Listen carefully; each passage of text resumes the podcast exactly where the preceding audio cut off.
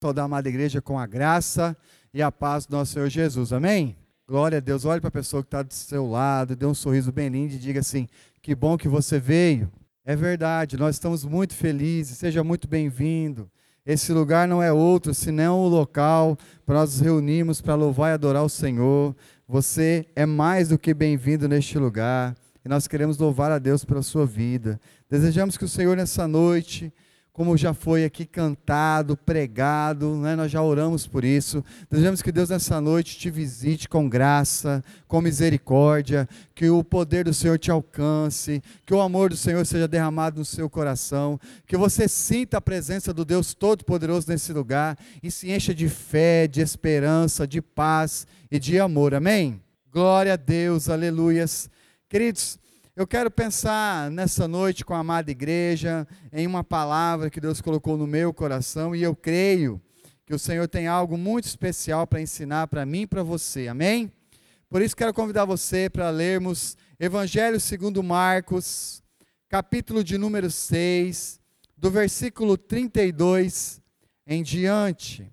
Evangelho segundo Marcos, capítulo 6, se você tiver uma Bíblia impressa, né, você pode abrir. Se está no seu smartphone, está no seu tablet, né, você pode acessar. O importante é você ter o contato direto com as Sagradas Escrituras. Se você não trouxe Bíblia, está sendo projetado o texto para você.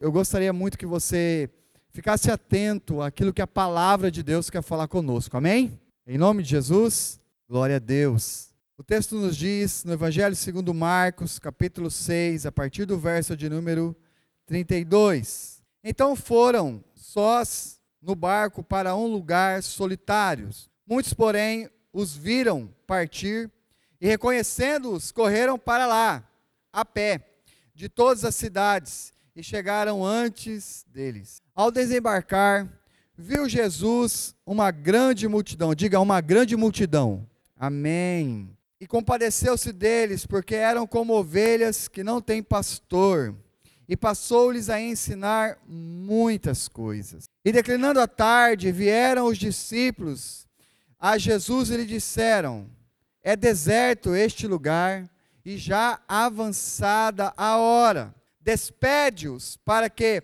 passando pelos campos ao redor, pelas aldeias, comprem para si mesmo o que comer. Porém, eles, ele lhe respondeu: Dai-lhes vós mesmo de comer. Disseram-lhe: Iremos comprar duzentos denários de pão para lhes dar de comer? Ele lhe disse: Quantos pães tendes? E de ver. E, sabendo eles, responderam: Cinco pães e dois peixes. Então lhes ordenou Jesus que todos se assentassem em grupos sobre a relva verde. E o fizeram repartindo-se em grupos de cem e de cinquenta. Tomando ele os cinco pães e os dois peixes, erguendo os olhos aos céus, os abençoou e partiu os pães, deu-os aos seus discípulos, para que os distribuíssem, e por todos repartiu também os dois peixes. Repita comigo: e todos comeram e se fartaram. Aleluia! E ainda recolheram doze cestos cheios de pedaços de pão e de peixes. E os que comeram dos pães eram cinco mil homens. Amém? Eu quero pensar com você nessa noite sobre algo muito especial da parte de Deus. Esse texto é muito rico, queridos. A gente poderia falar sobre muitas coisas. Eu tenho certeza que você já deve ter ouvido alguma pregação baseada nesse texto das Sagradas Escrituras. Poderíamos falar, né, da grande dádiva de Jesus, o poder de Jesus de como Jesus realmente tem todo o poder de alimentar aquela multidão. Poderíamos falar de várias situações, mas eu gostaria de pensar com você nessa noite, como igreja. Somos uma igreja. E igreja, irmãos, ela precisa ter uma missão, ela precisa ter um alvo. Igreja precisa ser um lugar que tem uma direção para cumprir. E eu vejo nesse texto aqui lições tão poderosas para entendermos como a igreja tem importância nos dias que nós estamos como a igreja é um instrumento que Deus escolheu para mudar a situação do mundo. De como eu e você temos a oportunidade de ser instrumento para abençoar a vida de muitas, de muitas pessoas. Você crê nisso? Amém? Sabe, irmãos, quando a gente olha para a Bíblia, a gente vai ver Deus fazer coisas tão extraordinárias, Deus fazer coisas tão tremendas, e Deus faz do jeito que Ele quiser, na hora que Ele quiser, como Ele quiser. Ele é o Senhor, amém?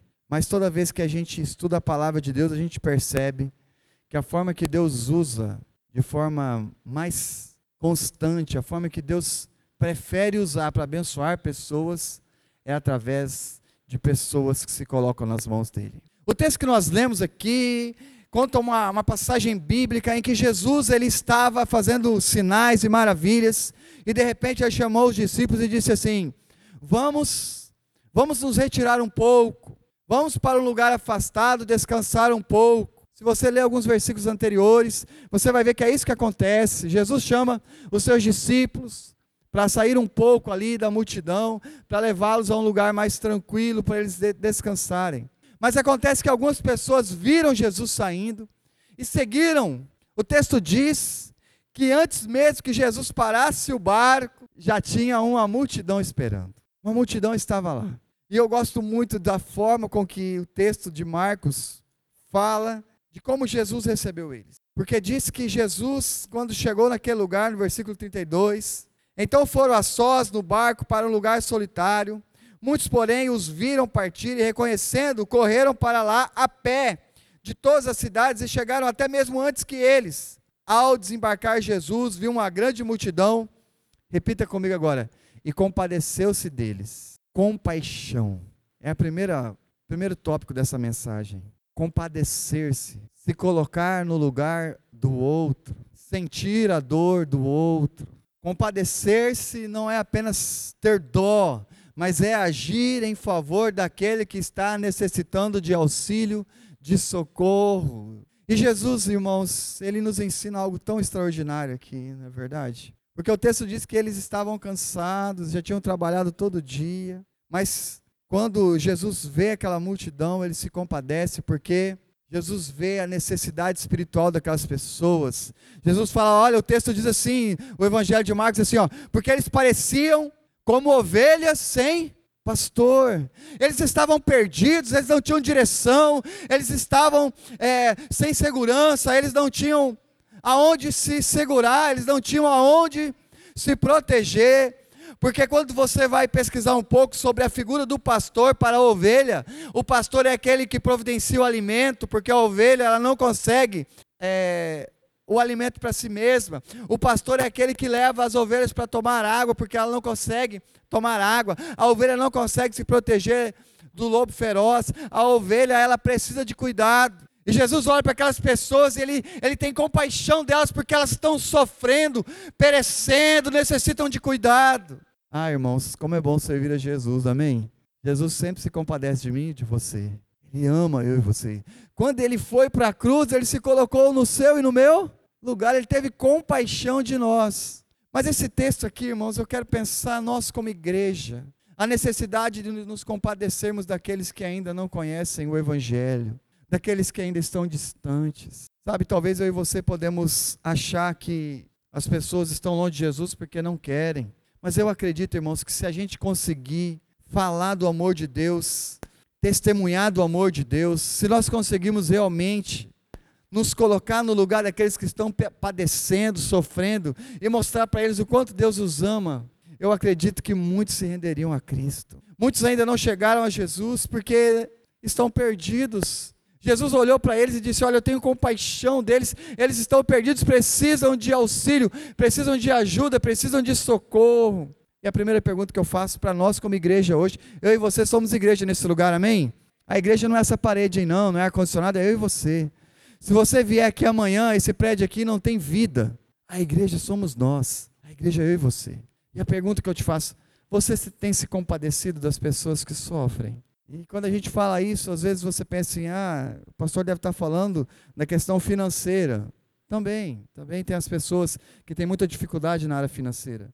Mas não só isso, queridos. Eu quero falar com você, se você se compadece do seu vizinho, que talvez o casamento dele está indo por água abaixo e ele precisa de ajuda, ele está como uma ovelha perdida, ele não consegue ajudar, ele não consegue resolver o problema. Eu morava lá em Água Boa e tinha um vizinho que ele tinha um problema crítico com a filha crítico, eles, eles saíam mesmo assim nas vias de fato, a menina avançava no pai, arranhava, e eles brigavam na rua, era, era horrível. E muitas vezes eu procurei aquele homem para tentar ajudá-lo, porque eu percebi que ele não sabia lidar com, ela, com aquela situação, aquele pai estava perdido no meio daquela crise. Talvez é no seu trabalho que tem alguém lá que já perdeu a expectativa, a esperança de uma vida melhor, porque ele, ele acreditou que se ele trabalhasse, que se ele conseguisse um bom emprego, ele ficaria feliz e isso não aconteceu. Talvez ele criou uma expectativa de que, ah, se, se eu conseguir passar num concurso público, aí sim meus problemas estão resolvidos. Queridos, o mundo coloca expectativa em tantas coisas, mas só Jesus é realmente capaz de atender às nossas necessidades. Sem Jesus, o homem está perdido como ovelha sem pastor. É por isso que lá no Evangelho de João, capítulo 10, verso 10, a palavra do Senhor, Jesus diz assim: Olha, eu sou o bom pastor, as minhas ovelhas ouvem a minha voz, elas vêm, elas entram pela porta e encontram pastagem, encontram refrigério, encontram paz. Sabe, queridos, há um grande perigo de, de nós, como igreja, deixarmos, deixar de nos compadecer das pessoas que estão à nossa volta sem Jesus. Achar que não adianta pregar mais. Achar que não, não resolve. Pensar que elas não estão interessadas. Isso é uma realidade, irmãos. Tem muitas igrejas que não cabem mais pessoas lá porque eles criaram um, uma estrutura que só para quem está lá dentro. Quem chega lá se sente fora. Eu morro de medo de me tornar um pastor que só estou preocupado com quem está aqui dentro e não olho para as pessoas que estão perecendo, que estão sofrendo, que estão sem paz, sem Deus, que estão aprisionadas no pecado, nos seus delitos, pessoas que estão amarguradas, pessoas que estão perdendo sua família, pessoas que estão presas a um vício, a, um, a algo que está destruindo a sua alma. E eu tenho medo de ficar tão bem aqui na igreja que eu olho para essas pessoas e não, não compadeço mais delas. Toda vez que eu pego meu carro aqui, que eu saio, que eu passo na frente do Grelas ali, eu olho e falo: Deus, abre os olhos dessas pessoas, porque elas estão bebendo e cantando aqui, mas amanhã está todo mundo triste, frustrado, reclamando: para que, que eu vim, por que, que eu gastei meu dinheiro? Casamento sendo destruído, jovens indo para a prostituição, jovens vão sair dali e vão para as drogas. Irmãos, nós como igreja somos a resposta dos que perecem e sofrem. Essas pessoas estão cegas, perdidas, como ovelhas sem pastor. E eu e você corremos o risco de simplesmente achar que não é problema nosso, de simplesmente achar que é assim mesmo. Hoje nós estávamos ali mais cedo orando pelo Ministério Infantil e nos chegou uma informação terrível que Cáceres é a cidade campeã no estado de Mato Grosso de crianças que são abusadas sexualmente. Isso é um, uma coisa terrível, irmãos. Isso é uma coisa assim destruidora, avassaladora. A infância é roubada de uma criança. Em Água Boa eu cuidei de muitas crianças abusadas por familiares, por padastros. E cuidando daquelas crianças, você vê o, sabe, o oco na alma, a destruição no coração. Como, irmãos, que eu vou olhar para o mundo indo para o inferno e achar que não é problema meu e não me compadecer daqueles que estão perdidos. Não posso fazer isso, eu não posso simplesmente achar que não é problema meu. Eu tenho que olhar para as pessoas que estão à minha volta e se compadecer delas. Porque foi isso que Jesus fez, amém? Olhe para as pessoas que estão à sua volta e não julgue, irmãos, nós não fomos chamados para julgar, mas ame e mostre para elas que há uma outra opção. Sabe o que Jesus faz quando vê eles? Começa a falar da sua palavra. Eu e você temos a palavra poderosa de Deus que pode mudar a vida das pessoas, amém? Essa palavra, irmãos, é viva, ela é eficaz, ela é uma espada que vai lá no fundo da alma. Sabe, queridos? Tem uma pessoa na Bíblia que me, que me assim, me, me deixa assim, com uma, um ponto de interrogação na cabeça. Eu quero ler com você Jonas capítulo 4, versos 9 a 11. Porque esse homem, ele tem um coração tão amargurado, tão frustrado. Esse homem tem feridas na alma, que leva ele a simplesmente a simplesmente achar que o reino do céu é só para ele. Jonas capítulo 4, do versículo 9 ao versículo de número 11, está lá nos profetas menores. Oséias, Joel, Amós, e aí temos Jonas, amém? Jonas capítulo 4, verso de 9 em diante, diz assim: Então perguntou Deus a Jonas: É razoável essa tua ira por causa da planta? E ele respondeu: É razoável a minha ira até a morte. Tornou o Senhor a falar com Jonas: Tem compaixão da planta que não custou teu trabalho, que numa noite nasceu e numa noite pereceu. Não hei eu de ter compaixão da grande Nínive, em que há mais de 120 mil pessoas que não sabem discernir entre a mão direita e a mão esquerda. Sabe, irmãos, esse texto ele é muito intrigante, porque é um diálogo entre Deus e Jonas. Sabe por que, que Jonas está revoltado e está pedindo a morte? Porque Deus teve compaixão da cidade de Nínive. E um dia nós vamos pregar aqui sobre Jonas e Nínive. Porque você vai aprender que não era Nínive que precisava de Jonas, era Jonas que precisava de Nínive para ser curado. Mas o fato aqui é que esse homem está está revoltado porque Deus teve misericórdia de uma cidade, porque no coração de Jonas Nínive tinha que ser destruída pelo fogo. Se você ler o capítulo 4 inteiro, você vai ver que Jonas está sentado de camarote, olhando, esperando Deus destruir aquela cidade. E quando Deus não destrói, ele fala assim: Eu prefiro morrer do que ver esse povo aí continuar do jeito que está. E aí Deus faz algo tão maravilhoso na vida de Jonas, porque Deus coloca uma abóboreira, né? Uma planta nasce e faz sombra. E Jonas era careca, era calvo, né? Então, quem é calvo no sol queima mesmo, né? E quando Jonas vê aquela aboboreira, né? Lá na casa do meu pai, quando a gente morava em Matupá, tinha muito pé de abóbora. E a abóbora é um negócio incrível, irmãos. É de um, de um dia para a noite, ela nasce e cresce rápido. Ela cresce muito rápido mesmo. É muito rápido. E Jonas vê aquela aboboreira que está fazendo sombra sobre a sua cabeça e ele fica feliz. E, Deus, e a palavra diz que Deus manda um verme comer a aboboreira. E a aboboreira seca e morre, e Jonas fica muito triste porque aquele pé de abóbora morreu. Às vezes você está aí, dentro da igreja, e uma coisinha pequena aconteceu na sua vida e você já não fala mais do amor de Deus para as pessoas porque você está revoltado. Porque você acha que Deus realmente pisou na bola com você. E Deus olha para Jonas e fala: Jonas, você está preocupado com isso? Que você nem teve trabalho, fui eu que te dei.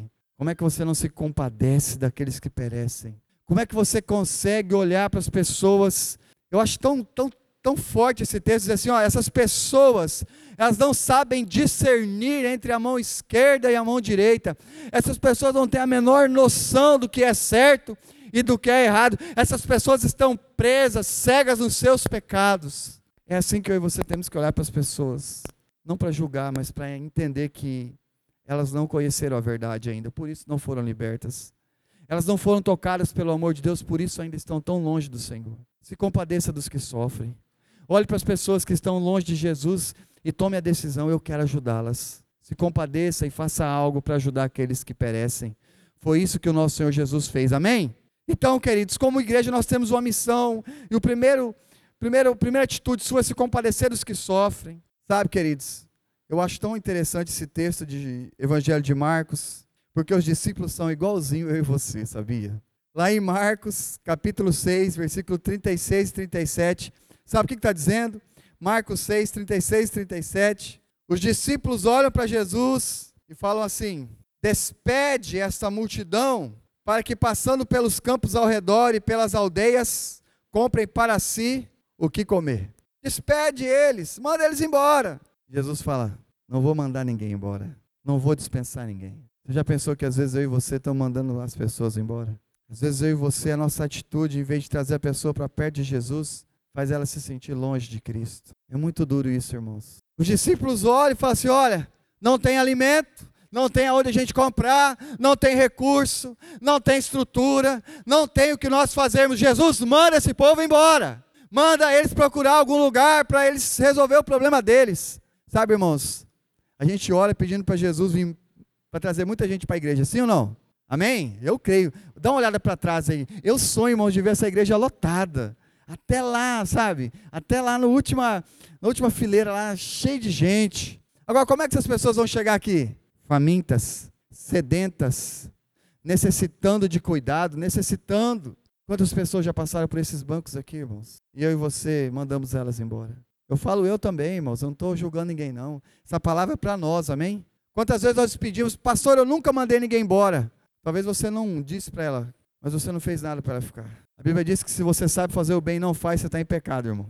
Você pode pecar por ação ou por omissão. Aquele que sabe o que é o bem e não faz, está no erro. Está no erro. Ah, não vou conversar com aquela pessoa no final do culto. Acabou o culto, eu vou é para minha casa. Eu tenho mais coisas. Eu tenho que cuidar da minha, da minha vida. Não vou na célula, não, porque esse negócio de célula A gente acaba criando amizade muito na igreja, daqui a pouco eu estou tendo que cuidar de pessoas, eu não quero isso. Não, eu não vou, eu não vou me envolver muito com a igreja, porque é complicado. É complicado mesmo, irmão. Dá trabalho. Dá trabalho. Os discípulos olharem e falar o quê? Jesus manda eles embora, dá muito trabalho cuidar deles. Nós não, nós não temos estrutura. Mas a gente não pode fazer isso. A igreja não pode mandar ninguém embora, irmãos. A igreja tem que amar todos. Dá trabalho. É difícil. Mas é isso que o Senhor mandou a gente fazer. Jesus olha para os discípulos e diz assim: Não, não, não. Vocês, vocês vão cuidar deles. Vocês vão alimentar eles. Vocês vão ficar com eles. É interessante Jesus, porque ele é muito forte. Ele é muito direto. Dai-lhe-vos de comer. Sabe o que Jesus está falando para os discípulos? Não é para vocês mandar eles embora porque está faltando as coisas. É para vocês virem até mim e dizer: Jesus, como é que nós vamos cuidar desse povo agora? É para vocês olhar para essas pessoas que chegaram e, e celebrar. E dizer que bom Jesus que eles vieram. Porque são pessoas que nós vamos poder mudar a vida deles. Pessoas que serão transformadas, curadas, libertas. Foi para isso que Jesus, irmãos, deixou a igreja aqui, amém? Foi para isso que Jesus deixou a igreja na terra. Para fazer a diferença. Não é para mandar ninguém embora, não é para desistir de ninguém. Não é que você vai pegar a pessoa e jogar nas suas costas e carregar ela, não é isso. Mas no, no que você puder, faça. Eu conheço muitas pessoas que falam assim, pastor, mas como que, que eu posso fazer? Um sorriso, irmão, muda a vida de uma pessoa, sabia disso? Uma palavra, um abraço, um olho no olho, assim, ó, Deus, Deus, Deus te abençoe. Fique. Você pode contar com as minhas orações. Muda a vida de uma pessoa. Preocupação nossa, irmãos, não é fazer o que a gente não dá conta, sabia? Porque quando Jesus fala para os discípulos assim, eu não vou mandar eles embora, Jesus está dizendo assim: o problema é meu, eu sou o Senhor, eu vou ajudar vocês. Chegaram para Pedro e disseram assim: Pedro, para de falar desse Jesus, Pedro. Nós, nós, olha, nós vamos deixar vocês em paz. Os discípulos podem, mas não fale mais esse nome. E se você ler lá em Atos, capítulo 4, verso 19, verso, verso 20. Se você ler lá em Atos dos Apóstolos, capítulo 4, versículo 19 e 20, sabe o que está escrito? Diz assim: Vendo, porém, Pedro e João lhe disseram: Julgai vós se é justo diante de Deus ouvir a vós antes ou ouvir a Deus, porque não podemos deixar de falar do que temos visto e ouvido. Havia uma pressão aqui para que Pedro parasse de pregar, para que Pedro e João não falassem mais o nome de Jesus. Pedro olha e fala assim: Olha, julguem, analisem, façam uma análise profunda.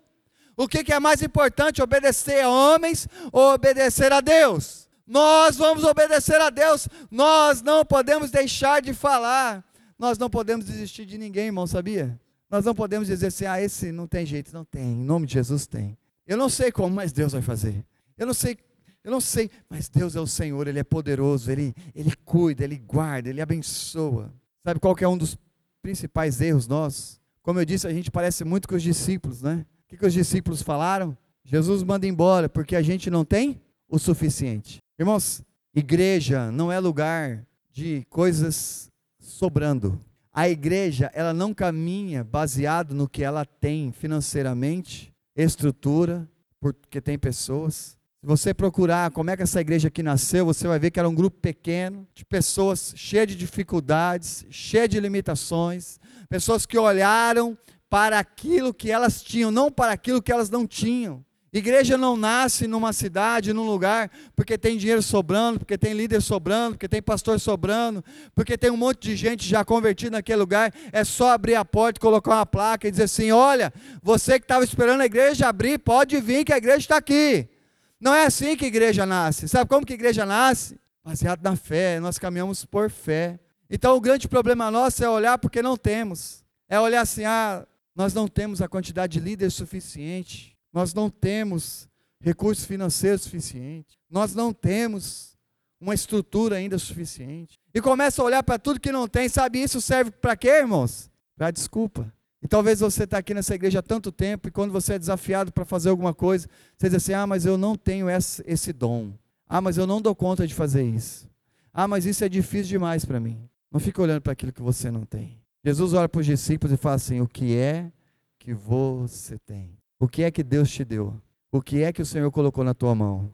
O que é que está sob a sua responsabilidade? Não é o que você não tem, é o que você tem. É o que você tem. O que é que Deus te deu? Os discípulos ficam meio que Ué, Jesus, o que é que a gente tem? A gente tem muito pouco. O que a gente tem não dá para nada. Cinco pães e dois peixes. Era doze discípulos mais Jesus. Talvez para eles desse um lanchinho. Talvez para eles desse para fazer, sabe, só um, um, engano ali, só ah, vamos comer alguma coisinha para não passar em branco. Para eles talvez desse alguma coisa. Mas para cinco mil homens, fora crianças e mulheres, irmãos, aquilo não era nada. Absolutamente nada, era zero. Era pouco, mas era alguma coisa. Talvez você olhe para você e diga assim, mas eu tenho tão pouco. Eu tenho tanta limitação, eu tenho vergonha, eu tenho medo, eu tenho traumas. Ah, olha, eu, eu, eu, eu tenho tantas dificuldades. Não olhe para aquilo que você não tem. Não olhe para as suas dificuldades. Olhe para os discípulos de Jesus, irmãos. Os doze discípulos. Que virtude esses homens tinham? Quais eram as habilidades deles? Eram homens como nós, falhos e limitados como eu e você. Negaram Jesus, traíram Jesus, abandonaram Jesus, brigaram por poder, falavam mal um do outro. Eles não eram perfeitos, não. Não é o que eu sou, é o que Deus me deu é aquilo que eu tenho no Senhor. Toda vez que a gente olha para aquilo que a gente não tem, a gente não sai do lugar. Mas quando a gente coloca os olhos naquilo que Deus nos deu, o que é que Deus te deu? Você já parou para pensar o que é que o Senhor te deu? O Senhor te deu uma casa para você colocar uma célula lá? O Senhor te deu vizinhos que gostam de você, que abrem a porta para você ir lá fazer uma visita, tomar um café e falar do amor de Deus? O Senhor te colocou num trabalho onde você tem influência, onde você pode, através do seu testemunho, falar do amor de Deus?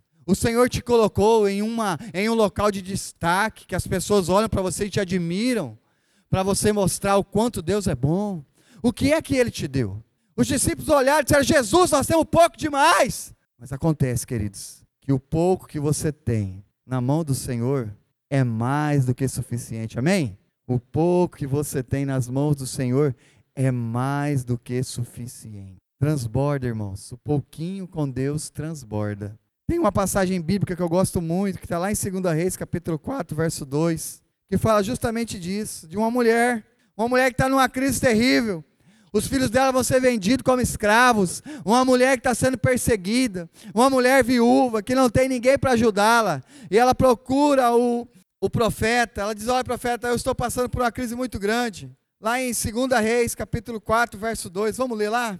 2 de Reis, capítulo 4, verso de número 2. Lá em 2 Reis, capítulo 4, verso 2, sabe o que está escrito? Diz assim: Eliseu lhe perguntou: Que hei de te fazer? Dize-me, que é que tu tens em tua casa? O que é que você tem? Deus te deu um, ta um talento, um dom? Ah, eu tenho, eu sei pintar, eu sei desenhar, eu sei cantar, eu, sabe, eu, eu tenho, eu tenho prazer em servir crianças. Essa igreja está precisando de gente para trabalhar, irmãos. Tem muita gente, não estamos precisando de muita gente para ajudar.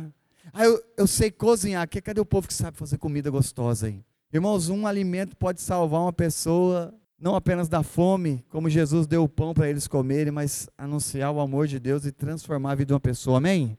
Essa igreja precisa de muitas pessoas que colocam aquilo que Deus te deu, aquilo que você tem para servir, para abençoar, para cuidar, para multiplicar. Às vezes a gente pensa assim, mas eu, Jesus quer me usar. Sabe, esse texto diz que depois que Jesus dá uma dura nos discípulos e fala assim: Eu não vou mandar a multidão embora, eu não vou dispensar eles, vocês vão alimentar eles, o que é que vocês têm? Eles trazem o pão e o peixe. Eu acho interessante Jesus, porque Jesus podia simplesmente dizer para os discípulos assim: Sabe de uma coisa? Sabe de uma coisa? Vocês não tiveram fé, eu vou multiplicar e eu vou alimentar a multidão. Mas não é isso que Jesus faz. Jesus manda o povo sentar em grupos pequenos, grupos menores, 50, 100, eu já penso na célula logo, os grupos menores, né? Porque é uma estratégia para a gente cuidar das pessoas de forma mais direta, que a gente não fica sem cuidar de, de todos. E quando eles sentam, quando eles se preparam para receber o alimento, Jesus chama os discípulos e fala assim: Ó, eu vou multiplicar, mas quem vai servir são vocês. Levante sua mão aqui. Diga comigo assim: essa mão Jesus quer usar para abençoar vidas. Amém? Veja isso. O texto diz que depois que Jesus ora e abençoa, ele pega o alimento e dá aos seus discípulos, para que eles entregassem à multidão. Jesus, irmãos, o, o poder de Jesus para multiplicar podia ser o mesmo para fazer o pão aparecer na mão das pessoas, sim ou não? Sim, ele podia, mas ele queria ensinar algo para os discípulos: são vocês que vão fazer. Sabe, irmãos, o que nós podemos fazer, Jesus não vai fazer. O que nós não podemos, ele faz. Os discípulos poderiam multiplicar pães e peixes? É claro que não. Os discípulos poderiam sair avançado já tarde à noite e ir pelas aldeias comprar pão para aquele monte de gente? Não poderiam, não conseguiriam, não achariam alimento suficiente. Aquilo que os discípulos não podiam, Jesus fez. Mas o que os discípulos podiam, isso Jesus não fez. Ele disse: é vocês. Por isso eu disse: são as suas mãos que Jesus quer usar para abençoar a vida de muitas pessoas. Eu quero encerrar essa mensagem pensando o seguinte com você: Jesus não desperdiça nada, ele não joga nada fora. Sabe, irmãos, a gente está dentro de uma igreja abençoada, onde tem a presença de Deus, onde tem o mover de Deus.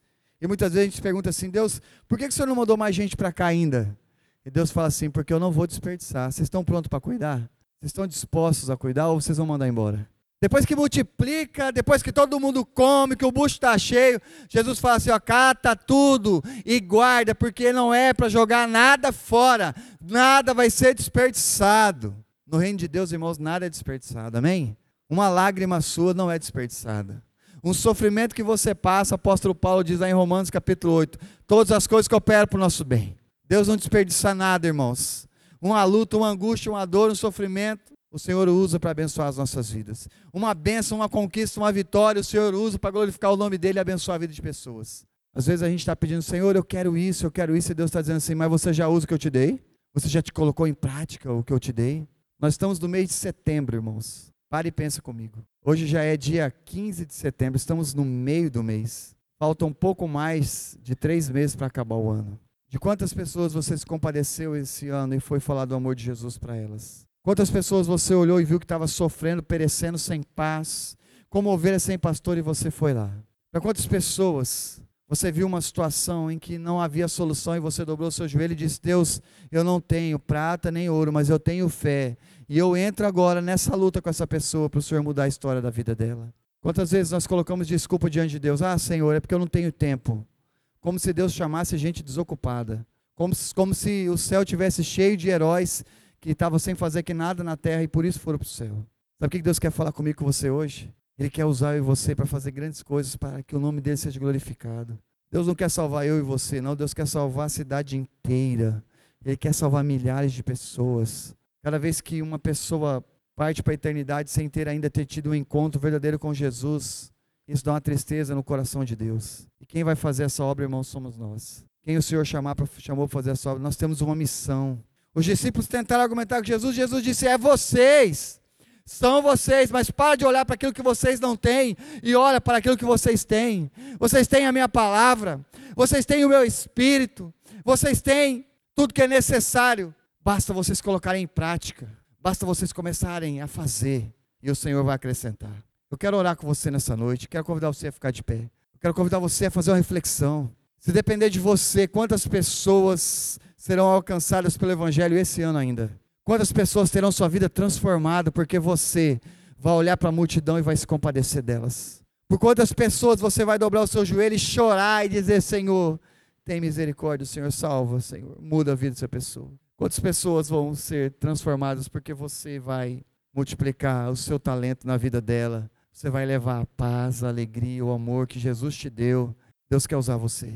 Deus quer me usar. Deus quer usar essa igreja essa igreja, irmãos, não tem esse tamanho em vão. Essa igreja não está nesse lugar, no centro da cidade em vão. Mas nós precisamos entender que nós não, que a nossa missão não é vir no culto. Vir no culto é lugar de você celebrar, de você adorar, de você receber a palavra, de você se encher de Deus. Para quê, pastor? Para ir fazer a obra. Para ir olhar para a multidão e dizer: Eu tenho Jesus, eu vou alimentar esse povo. Eu vou alimentar esse povo com a palavra da verdade.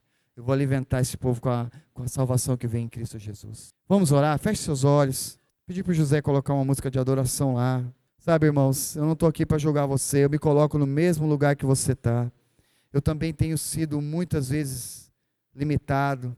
Eu muitas vezes não tenho usado o dom e o talento que Deus me deu da forma que, que eu deveria. E eu estou aqui para, junto com você, orar ao Senhor e dizer: Deus me perdoa. Eu quero pedir perdão a Deus, irmãos, como pastor, porque às vezes a vontade minha é, é deixar a pessoa ir embora. É olhar para a pessoa e dizer, ah, deixa. Não adianta. Mas o Senhor nessa noite disse, não, não despeça ninguém. O que é que você precisa para fazer a minha obra? É a pergunta de Deus para você. Jesus está nos perguntando essa noite, Igreja Batista Central, o que é que falta para vocês impactarem o mundo, para vocês impactarem Cáceres, para que Cáceres seja cheia do meu amor, da minha graça, para que muitas pessoas sejam salvas. O que é que está faltando? Peçam a mim. Deus quer que você coloque o que você tem nas mãos dele hoje. Como já foi dito, irmãos, nada é nosso, para o nosso bel prazer. Tudo que o Senhor nos deu é para a glória dele, para abençoar. Espírito Santo de Deus. Eu sei que muitas vezes a gente vem para o culto e o desejo nosso é ouvir aquela palavra, como foi domingo passado, de como Deus nos ama, de como Deus não desiste de nós. Mas ai de nós se nós pararmos de pregar a palavra, ai de nós se nós acharmos que tá bom, que só isso é o suficiente. Não foi para isso que o Senhor plantou essa igreja. Não é essa a missão do Senhor para nós, ficarmos sentados, confortáveis.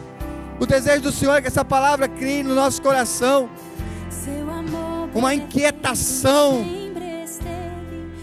um desejo de sair do lugar e começar a agir. Comece a olhar para as pessoas e dizer: Jesus se compadece delas, eu vou ajudá-las. Comece a olhar para a sua vida e ver que Deus está te colocando no lugar para você mudar a vida de famílias, restaurar relacionamentos conjugais, salvar jovens das drogas, curar enfermos, libertar os cativos e oprimidos do diabo. Foi para isso que o Senhor deixou a sua igreja aqui. Espírito Santo de Deus, toca em nós nessa noite, Senhor. Não deixe, Senhor, o comodismo ser o que move a nossa vida. Não deixe a gente pensar que, como Jonas, é só para mim. Eles não merecem. Não deixe nós ficarmos como Jonas achando que não é com a gente. Não. Um dia nós vamos chegar diante do Senhor e vamos prestar conta. Vamos ter que prestar conta do que fizemos, dos talentos e dons que o Senhor nos deu. Espírito Santo de Deus, eu espero que nessa noite, todos que estão aqui, dos jovens aos anciões, todos, Senhor, tenham sido profundamente tocados pela tua palavra e se sintam desafiados a fazer parte desta igreja. Se levantar e dizer: Eis-me aqui, Senhor, usa-me, eu quero, conta comigo, Senhor, eu estou à sua disposição. Espírito Santo de Deus, eu me coloco na brecha. Oh Senhor, nos ajuda, Senhor, nos capacita, Senhor. Quando chegarem pessoas aqui, elas percebam que aqui há discípulos, discípulos preciosos que amam e cuidam e fazem as pessoas se sentirem na casa do Pai. Em nome de Jesus. Amém. Amém. Louvado seja Deus. Amém. Glória a Deus.